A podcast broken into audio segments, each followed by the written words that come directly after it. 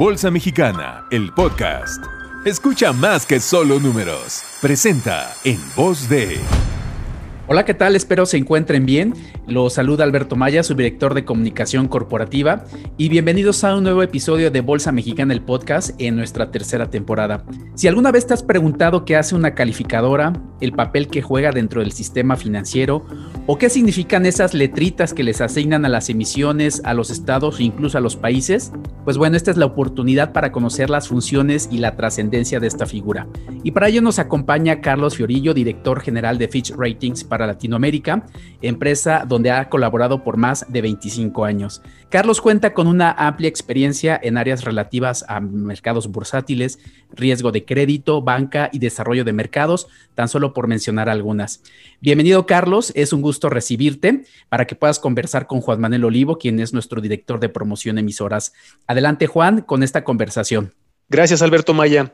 Y en este espacio hemos platicado acerca del mercado de renta fija, el mercado de los bonos, y no podemos contemplar un mercado tan profundo si no es de la mano de las calificadoras de valores como justo Fitch Ratings. Carlos, gracias y bienvenido a Bolsa Mexicana, el podcast. Muchas gracias Alberto y Juan Manuel por esta invitación y un cordial saludo a toda tu audiencia. Gracias, Carlos. Pues si te parece bien, ¿por qué no nos platicas un poco de Fitch Ratings? ¿De dónde es Fitch? A qué se dedica y cuál es su papel dentro del sector financiero.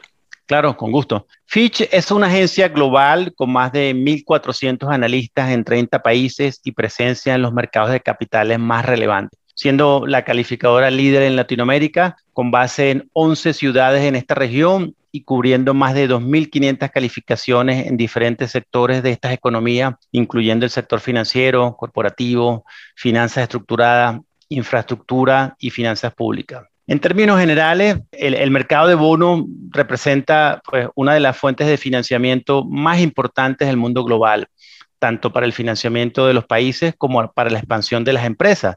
El financiamiento, por ejemplo, de la infraestructura, el sistema financiero, temas tan relevantes como la innovación y muchos otros. Ejemplo de estos financiamientos, yo diría que incluyen, por ejemplo, emisiones de deuda de países como México, las que hace empresas como Pemex, eh, las que se han dado para las construcciones de carreteras o de un hospital, o las que pudieran ser una empresa fintech, entre muchas otras. Agencias como Fitch juegan un rol fundamental en la eficiencia de este mercado. Para ello, Fitch provee una mirada hacia adelante sobre la capacidad de pago de un determinado instrumento de deuda, expresando sus riesgos en un lenguaje sencillo a través de una escala. Las calificaciones son uno de los múltiples insumos que un inversionista tiene para tomar sus decisiones de inversión. Claramente, mientras más información tenga el inversionista acerca del riesgo de su inversión, más eficiente es el mercado. Ahora, estas calificaciones, Carlos, pues al final del día analizan muchas variables, ¿no? Y hablabas, por ejemplo, de algunas ciudades de Latinoamérica, hablabas, por ejemplo, de, Pemex como un ejemplo, pero sabemos que hay cientos de empresas y de corporativos que califican. Eh, si tuvieras que resumirnos, Carlos, ¿en qué se fijan? ¿Qué factores toman en mayor consideración? Y te quisiera preguntar también que eh, los factores ESG, todo lo que es ambiental, social y de gobierno corporativo, Entiendo que cada vez tienen un rol más importante en la calificación crediticia. Entonces, si nos puedes platicar los factores y también que nos cuentes un poco de qué están viendo en términos de ESG. Yo diría que existe un número importante de variables cuantitativas y cualitativas que determinan la calificación de riesgo. Y para ello, Fitch ha desarrollado metodologías específicas dependiendo de variables como el sector o el instrumento calificado.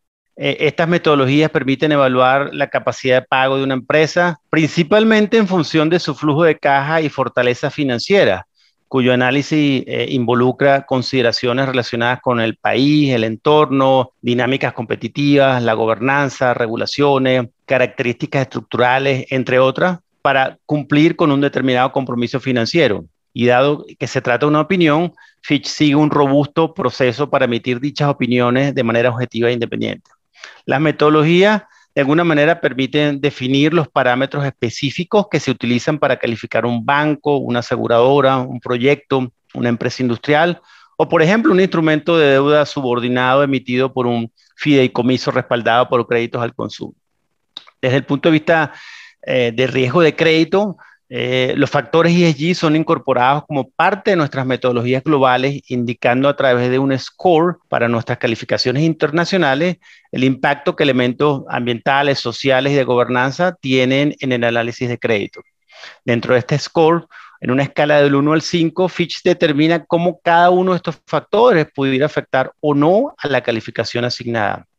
En términos prácticos, por ejemplo, cambios en la demanda por temas sociales podrían afectar eh, empresas de consumo de tabaco o el uso de agua en el sector minero, por ejemplo, son consideraciones ambientales que pudieran afectar a la empresa de este sector. Y entre el ámbito de la gobernanza corporativa, por ejemplo, las transacciones con empresas relacionadas son parte importante de este análisis. En general, yo te diría que los temas ESG eh, afectan el riesgo de crédito. Quizás en forma separada al, tema crediticio, em, han habido alternativas de financiamiento de bonos sustentables, es decir, de aquellos financiamientos cuyos recursos están destinados a propósitos ambientales o sociales y que han tomado eh, cada día más una importancia entre los mercados de capitales para ilustrar tal vez un poco esta afirmación, podría comentar de que en el año 2020, por ejemplo, el, universo de emisiones de bonos sustentables en los mercados globales superó más de 600 billones de dólares. Y aunque Latinoamérica representó solo un pequeño porcentaje, alrededor del 3% de este universo, hace unos pocos años estos tipos de emisiones eran prácticamente inexistentes. Como referencia a esta tendencia, tal vez un ejemplo interesante es que México como país llevó a cabo el año pasado al emitir el primer bono vinculado a los objetivos de desarrollo sostenible de las Naciones Unidas. En realidad, yo te diría que eh, en este tema los mercados financieros juegan un rol sumamente importante para redirigir el capital hacia actividades sustentables, incluyendo, por ejemplo, la transición hacia una economía con menos emisiones de carbono o una sociedad más igualitaria. Y los inversionistas tienen cada vez un mayor escrutinio sobre estos temas al punto de que este creciente interés empieza a reflejar algunas diferencias, por ejemplo, en cuanto al precio para este tipo de financiamiento. Yo te diría que, en conclusión, los temas ESG llegaron para quedarse y empresas como Fitch seguirán proporcionando valiosas opiniones sobre ESG en los mercados de capitales. Una referencia adicional, Carlos, es en México, como sabes, el principal inversionista institucional son los fondos de pensión, las AFORES, quienes desde hace pues un par de años, en 2019, justo en septiembre, se emitió una regulación eh, de tal suerte que a partir del próximo año, 2022, en el proceso de análisis, las AFORES sí o sí involucrarán un análisis ESG. Entonces coincido completamente contigo y en el futuro seguramente van a ir engrapados tanto la parte de la rentabilidad financiera, así como antes el lenguaje de los financieros era hablar de tasas de interés o de la TIR o del costo del capital, rendimientos y demás, pues prácticamente en ese mismo nivel en el futuro seguramente vamos a estar platicando de qué impacto positivo tendrá la empresa y la emisión. Entonces, coincido completamente contigo, Carlos, en esa, en esa visión. Ahora, déjame, déjame preguntarte un poco en términos de la utilidad, del, porqué de las cosas. Eh, una calificación crediticia, ¿en qué crees que le pueda ayudar a dos jugadores? Uno, a las emisoras, porque es importante para una emisora una buena calificación crediticia. Y dos, para las personas que nos están escuchando, inversionistas, ¿en qué se tienen que fijar? ¿Dónde está el valor cuando lean una calificación crediticia? Claro. Em, en esencia, la calificación es utilizada por los emisores principalmente para acudir a los mercados de valores. Tal vez eh, para los intermediarios de valores con la idea de proveer de información adicional al mercado.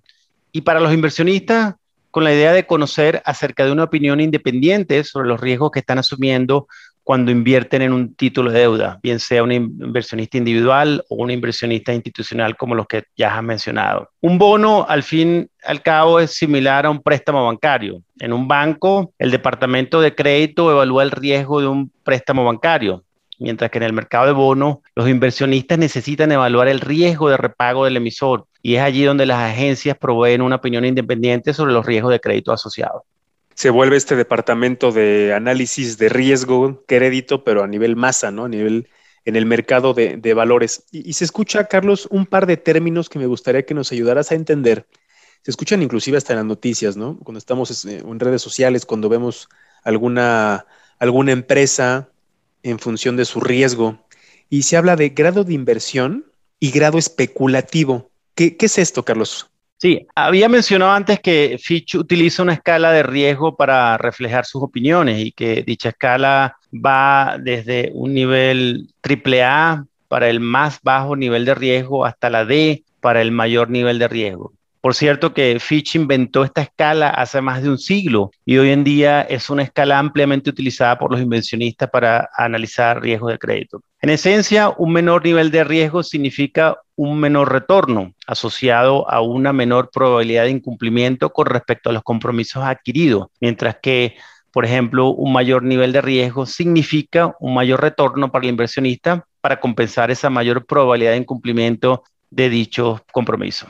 En el ámbito internacional, las escalas van de, la AAA hasta la BBB menos y están asociadas a riesgos grados de inversión, lo que incluye el grupo de instrumentos con un menor nivel de riesgo de incumplimiento, mientras que las escalas que van de las W más hacia abajo refleja el grupo con un mayor nivel de riesgo. Tal vez una pregunta eh, relevante ¿Por qué esto es relevante? ¿Por qué, digamos, eh, se utiliza esta diferenciación? Lo que sucede es que usualmente los inversionistas pueden definir sus estrategias de inversión de portafolio basados en el apetito de riesgo entre el universo de títulos que conforman, por ejemplo, grado de inversión, expuestos a un menor riesgo y menor volatilidad, o también existen aquellos que buscando un mayor nivel de riesgo también este, logran un mayor rendimiento de sus portafolios, pero exponiéndoles a su vez a una mayor volatilidad.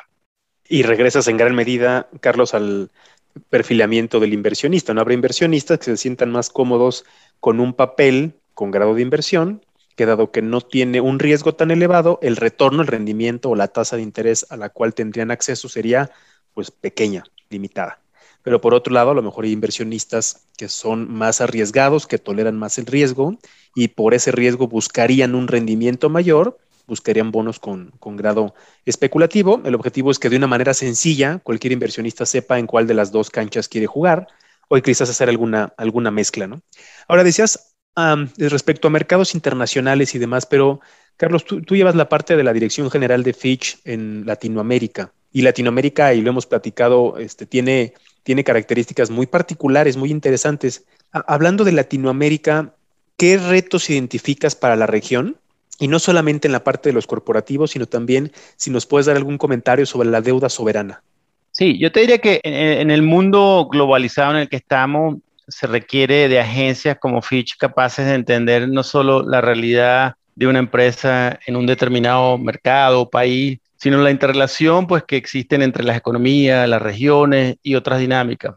Al fin y al cabo, la información es clave pero compleja de analizar en los mercados emergentes, entre los cuales se incluye Latinoamérica. Y es por ello que el rol de las calificadoras se vuelve aún más relevante en estos mercados ante múltiples riesgos de índole político, sector externo, retos fiscales, sociales, Estado de Derecho, facilidad de hacer negocio, cambios en la dinámica competitiva, regulaciones ambientales, impactos sociales, entre otros y de allí la importancia de nuestro enfoque eh, como calificadoras globales con conocimiento y adaptación a los mercados locales en los que operamos dentro de esta región latinoamericana. En cuanto a los retos, yo diría que participar en los mercados de capitales requiere no solo de solidez financiera, sino de conocimientos de los mercados de capitales, disciplina en cuanto al manejo de la información, transparencia, buenas prácticas de gobierno e institucionalidad corporativa, que no siempre caracterizan a nuestras empresas latinoamericanas.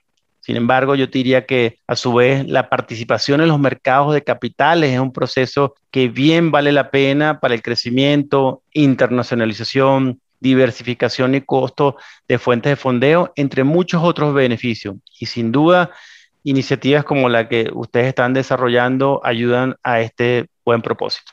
Gracias, Carlos. Ahora, a manera de cierre, estimado Carlos, ¿algún comentario que nos quieras dar? Invitar a la gente quizás a que visite la página de Fitch y que encuentre información. ¿Qué, nos recomendarías para todas aquellas personas que, desean aprender un poco más? Sí, no, pues por una parte, eh, darle las gracias por esta oportunidad, felicitarlos nuevamente por la iniciativa ratificar la disposición de nuestros analistas para conversar en forma particular sobre los riesgos crediticios, temas ESG o las dinámicas de los mercados de valores en México, Latinoamérica u otros mercados. Invitar a que visiten nuestra página web www.fitchrating.com y quedo a sus órdenes para cualquier nueva conversación sobre los mercados de capitales, tanto en México como en Latinoamérica. Y dar nuevamente un agradecimiento a todos. Gracias a ti, Carlos. Que tengas muy buen día. Gracias. Queremos agradecerte, Carlos, el que hayas compartido tu experiencia y la de Fitch. Seguramente muchos de nosotros ya tenemos una mayor claridad de lo que hace una agencia calificadora y lo importante que resulta una calificación. Gracias de nuevo y los invito a suscribirse a nuestro podcast en las principales plataformas, que nos sigan en las redes sociales de la Bolsa Mexicana de Valores y que nos favorezcan con las lecturas del blog Hablemos de Bolsa. Nos escuchamos en un siguiente episodio. Que tengan un buen día. Suscríbete a nuestro canal y síguenos a través de nuestras redes sociales. Esto fue Bolsa Mexicana, el podcast.